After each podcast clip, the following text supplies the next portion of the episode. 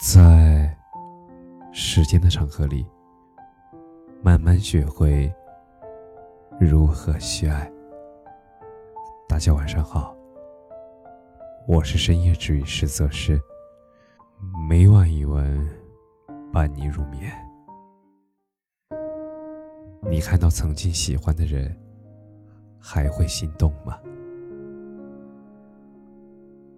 忘了是有多久。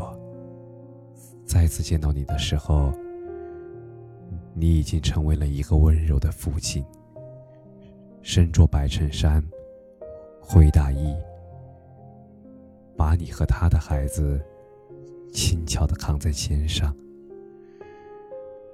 庙会上人潮熙熙攘攘的，寒冷的空气里，我紧紧的挽住男朋友的胳膊。却忍不住用目光去焦灼的寻找你的背影。我也曾想过我们会结婚，嗯，想想就心酸。而故事回到了我们最初手拉着手走过的满地落的新叶的路上。我像个孩子一样紧拽着你的衣角，你像个哥哥一样温柔的抚摸着我柔软的头发。落叶沙沙，阳光正好，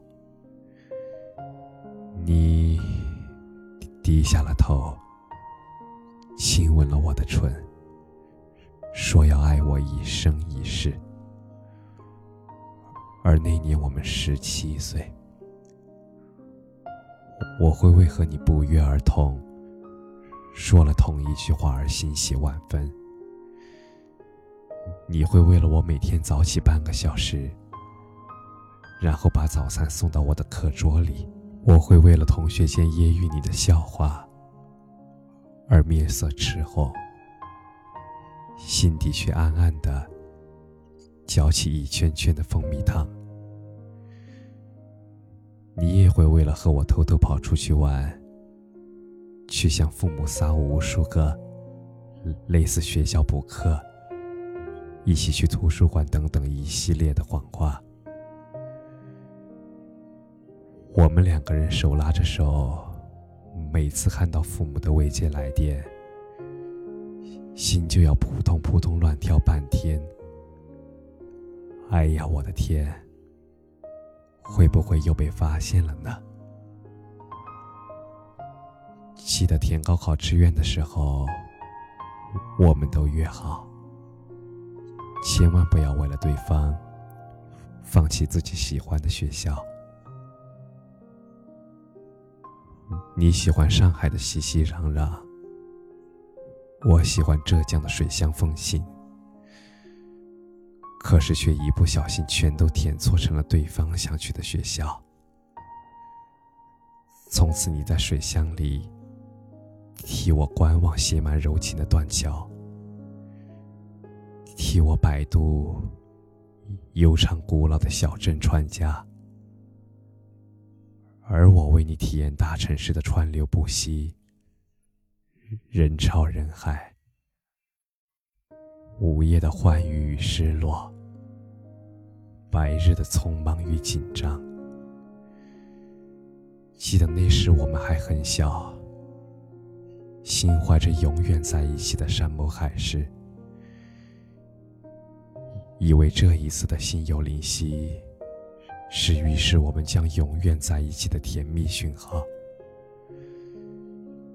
却没有想到，是为我们埋下注定分离的。沉重的伏笔，和所有异地恋的情侣一样，我们每天抱着电话粥，守着手机里的你，像是守着一个住在手机里的宠物一样。我们吵架、和好、分手、再和好，我们从一开始的患得患失、如胶似漆。再到后来的习以为常，偶尔想念，从一开始的甜腻柔情，再到后来的自然的关心呵护，化作亲情般的期盼。我们都曾以为，这辈子就是他了。谁知道一生漫长而遥远，我们都坚定的注定，这不过是命运早已安排好的沿途的风景。到了某个该来的节点，方向决绝一转，就是一辈子的再无交集。我们分手了，下着大雨的夜晚。我们扔了伞，倔强的冲进彼此冒着冒水汽的黑夜里，谁也没有回头，却一个个比一个个不舍。蓦然间，涌上喉咙的酸楚，化作热泪，洒在大雨滂沱的夜里。时隔多年。我曾无数次幻想过我们相遇的场景，或是久别重逢，悲喜交加；或是含情脉脉，心照不宣；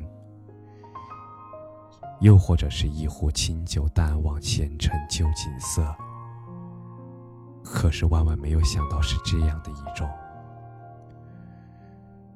所以，当你抱着那个面庞白净、皮肤剔透的小家伙来到我身边的时候，我愣住了，一时间脑海里好像突然刮起了一阵风，狠狠的卷起了那年落满校园的青色银杏树，银杏叶上翻飞的。